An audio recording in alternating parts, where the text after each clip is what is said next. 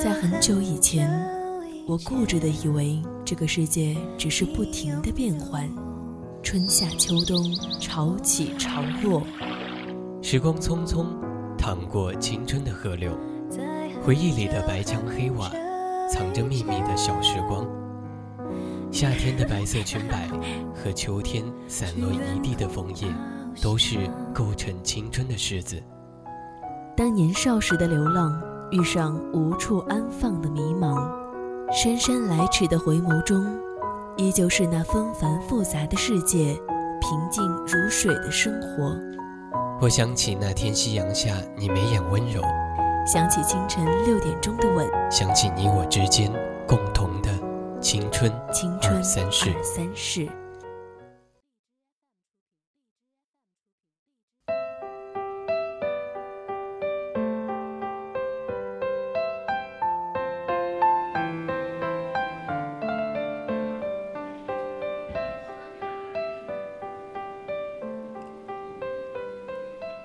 的听众朋友们，大家好，这里是四川宜宾学院校园之声 VOC 广播电台为您带来的《青春二三事》，我是阿饶。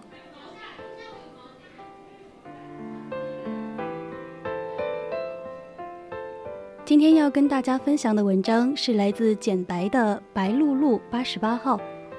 偶然读到的文章，故事中的画面却久久不能在我的脑海中抹去。那么现在，阿饶就把这个故事分享给大家。如果你对我们的节目有什么意见或者是建议的话，或者是有你想说的青春故事，你也可以编辑你的内容参与到我们的节目中来。我们在蜻蜓网络电台上面可以搜索 VOC 广播电台，在新浪微博上可以 @VOC 广播电台，或者是 @VOC 阿饶。当然，你也可以在微信公众号上面搜索小写的宜宾 VOC 一零零来找到我们。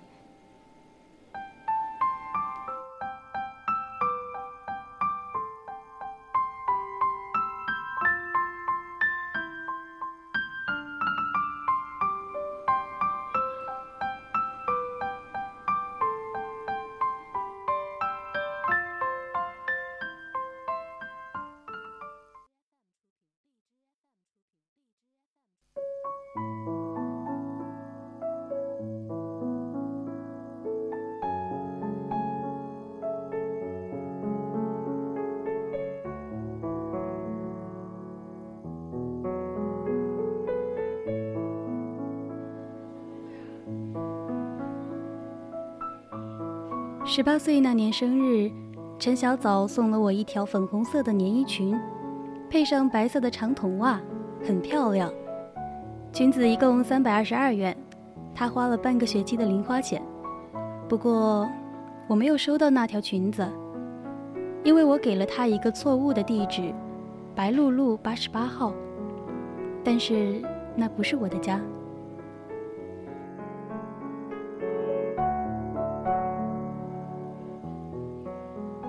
我和他的家只有一条巷子的距离，站在门口就可以看见他窗户亮起的橘黄灯光。我曾经向他建议换一盏荧光颜色的护眼灯，可是陈小枣不依，他笑嘻嘻地说：“我就喜欢橘色。”他的嘴角扬起来，里面承载着好多年少风发的意气。我喜欢陈小枣。就像陈小枣喜欢橘色的灯一样，并没有什么能够说得出口的理由。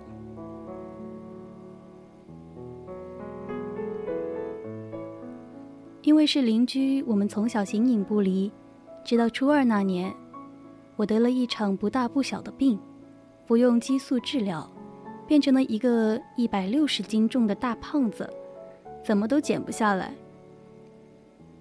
陈小枣和顾胖子走路走在一起啦。陈小枣要娶顾胖子回家喽，耳旁无时不充斥着这些声音。我不是一个喜欢给别人添麻烦的人，很快便知趣的退居二线。他再来我家喊我上学，我便有了种种不去的借口。渐渐的，他明白了我的意思，也不再来喊我了。十八岁那年，我们已经形成陌路。偶尔碰见，挤出生涩的笑容，然后迅速的扭头跑掉，连问候都没有。可即便如此，我还是喜欢陈小枣。就像满灯俱成就是那些廉价的护眼灯，他还是拒绝换掉书房里的橘色小灯一样。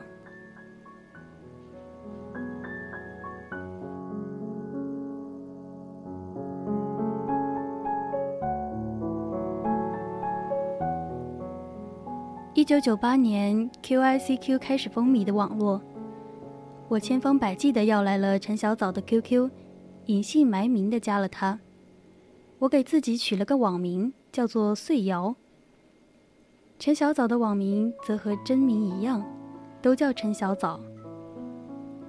我还记得我和他说过的第一句话就是：“你好，陈小枣。”他则回我：“你好，瑶瑶。”因为这个称呼，我们迅速的亲密起来。我在网络上和现实里判若两人。前者口若悬河，妙趣横生，可爱的 QQ 头像让人浮想联翩；而后者的唯一标签就是胖子，他同贪吃、愚蠢、懒惰联系在一起。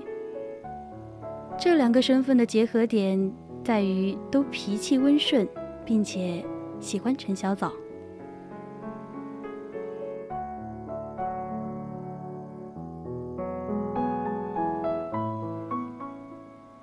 在聊天的过程中，我告诉陈小枣，我上高二，和他同龄，住在四季如春的厦门，冬天不会下雪，春天更不会，有蓝色的海洋，还有一座叫做鼓浪屿的美丽小岛。陈小枣很向往，说有机会要到小岛上看海，可实际上我从未去过那里。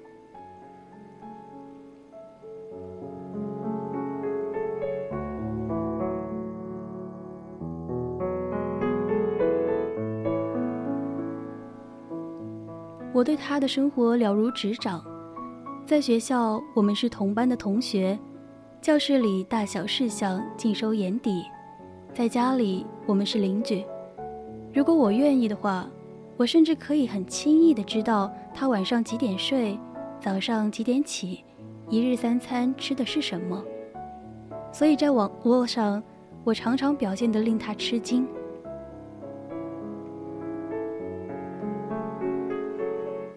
我猜你昨晚熬夜了，眼睛黑死。今天在学校是不是和人闹矛盾？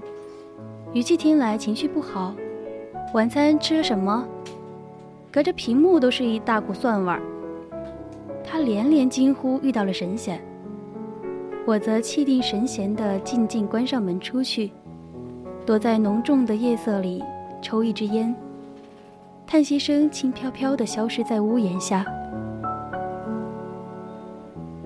我躲在屏幕后面，陪他东拉西扯，讲笑话，装疯卖傻。他悄呵呵两字，可是看起来还是那么憔悴，头发乱糟糟的，下巴下有明显的青色胡渣。他说，他就要没有家了。我安慰他说，可是，也无于事无补。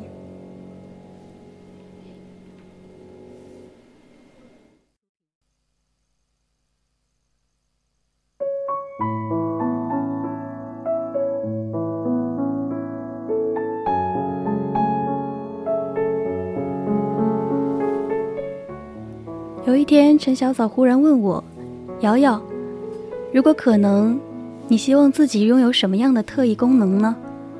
我说：“隐身吧，不被看见就没有被忽视而不见的烦恼。”他则说：“希望自己会读心，听听人世百态，听听父母的脑海里到底都在想些什么。”我说：“他不肯向前看。”我们终会有自己的家庭。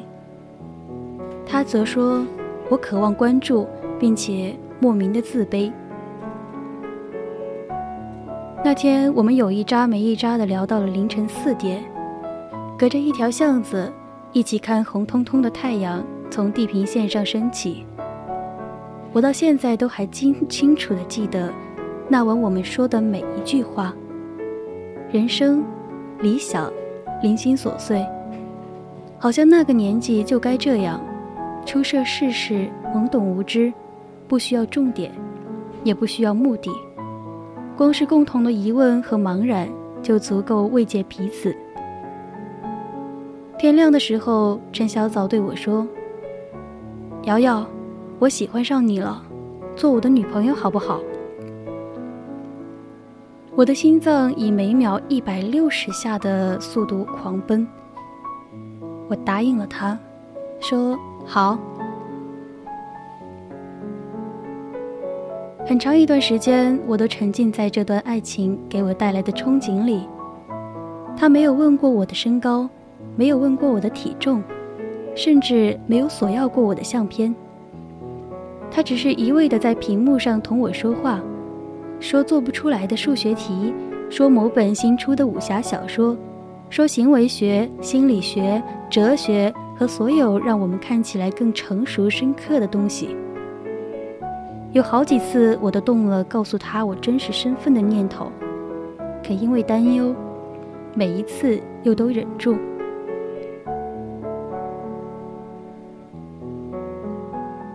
离高考还剩一百天时。陈小早的父母终于离婚。陈小早对我说：“他想通了，不爱的两个人没有必要勉强在一起。”班主任也知道了这事，告诉班干部们在这段时间要注意陈小早的情绪。班干部们一传十，十传百，很快搞得一整个班沸沸扬扬，人尽皆知。陈小早成为了重点保护对象，连埋在书堆里的淡淡忧郁也忽然变得吸引人。几个好事的女生开始主动接近陈小枣，也许是出于好意，也许是出于巨大的高考压力，主动接近变成了主动示好，我整个人都颓丧起来。那些女生之中，不乏长得非常漂亮的。至少同我比起来，胜了千筹。我问陈小枣会不会移情别恋，陈小早赌咒发誓，只喜欢我一个。那以后，他果然疏远了那些女孩，甚至会把收到的情书一字一句的念给我听。我成了世界上最甜蜜的胖子。我下了决心，我对陈小早说。你想看我的照片吗？陈小早说想。那天，我怀着颤抖的心情，在文件夹里搜索近两年来拍的照片。我挑了一张稍微好看些的，贴到了对话框上，发送过去。我问陈小早：“如果我是个丑八怪，你还会喜欢我吗？”陈小早笑起来。你那么睿智善良，肯定长得美，相由心生。我的眸子又陡然的暗了下去。那天，我把我已经挑好的照片删了，取而代之的是网上一张名不见经传的明星写真，瓜子脸，大眼睛，身材妙曼。我终是没有勇气面对另外一个结果，宁肯。自欺欺人。陈小早发出龇牙的表情说：“我就知道你长得好看。”接着他要了我的地址，说买了一条很漂亮的裙子想送给我。我隔着屏幕，眼泪一颗一颗的落下。从未如此由衷的渴望成为一个美丽的女子。然后就是模考、高考。放假，日子像流水一般飞快。成绩出来的那天，陈小早毫不犹豫地填了厦门大学。尽管他的分数可以进北京的一流高校，而我选择了留在本地。他在屏幕上打：“你在哪里，我就去哪里。”我的头像灰下去了，再也没有亮起过。十米小巷是我家离陈小枣家的距离。三千二百二十一公里，是我的学校离陈小枣学校的距离。而岁瑶和一百六十斤的体重，却是我永远无法跨越的距离。那个暑假，他给我发了很多很多的 QQ 信息，很多很多的电子邮件。可我除了对着屏幕哭泣。我没有做出任何坦诚的勇气。胖子没有爱情，那么骗子呢？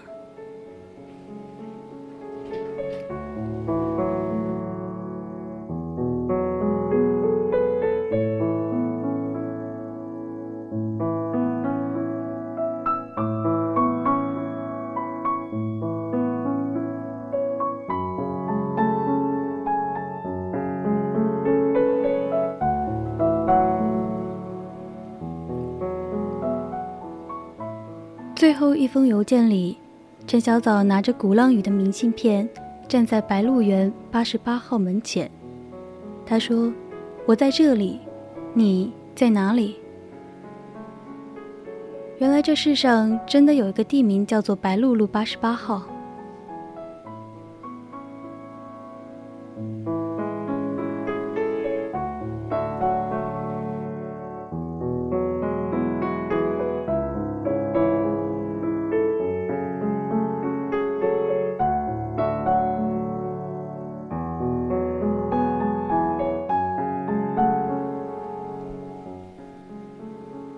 前两天在看到了一篇文章，叫做《姑娘为什么越努力越幸运》。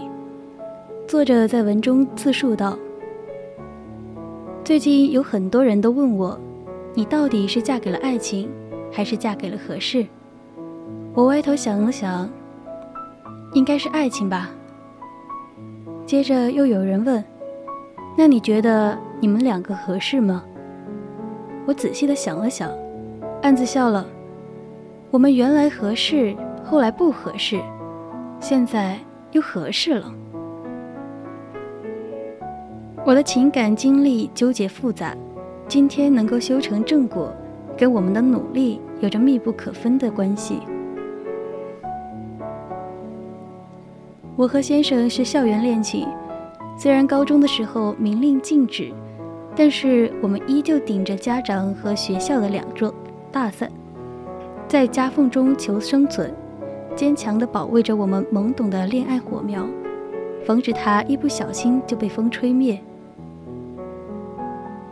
上学时期我们很合适，他是我们学校辨识度很高的大眼睛帅哥，我却是干巴巴的瘦高妹子，漂亮说不过去，但也不算丑。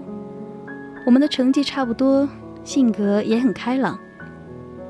他没遇到过像我这么爱开玩笑、敢打敢闹的女孩，我也没有遇到过这么聊得来的男生。我曾经以为我们这一辈子都会这样打打闹闹的走下去，谁知道我却遇到了命运的坎坷。高考失利大概是我最难明白的事情吧。带着遗憾和不舍，我扛着行囊来到了一座完全陌生的城市。开启了三年的专科生涯。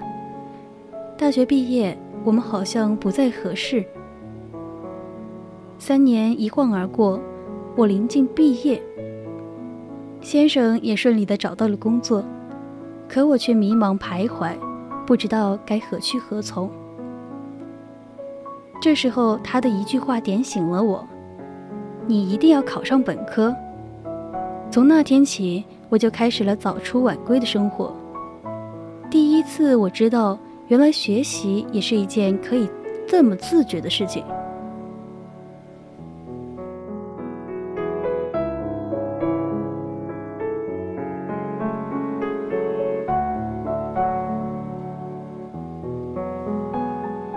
现在我还在读研究生，先生已经参加工作两年有余，我们少了年轻时的彷徨和不知所措。但是多了一份对未来的笃定。努力让我们有挑剔爱情的资格。当我们终于成长成为了很优秀、笔直、笔直的站在父母面前的时候，不是求他们成全这对苦命鸳鸯，而是告诉他们：爸爸妈妈不用担心，离开你们的保护，我们依旧会过得很幸福。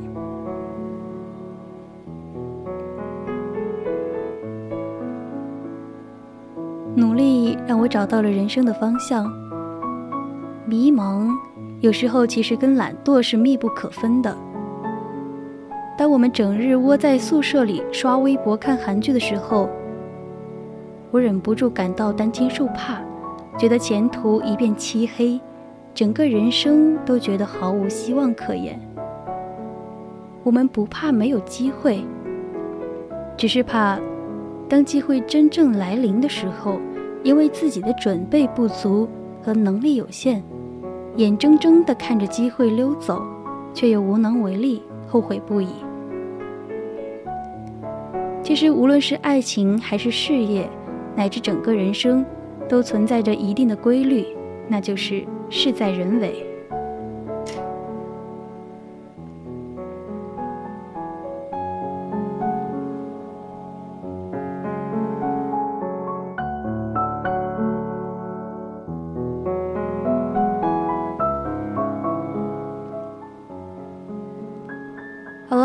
今天的青春二三事到这里就要跟大家说再见了，感谢您的收听，我是阿饶，我们下期再会。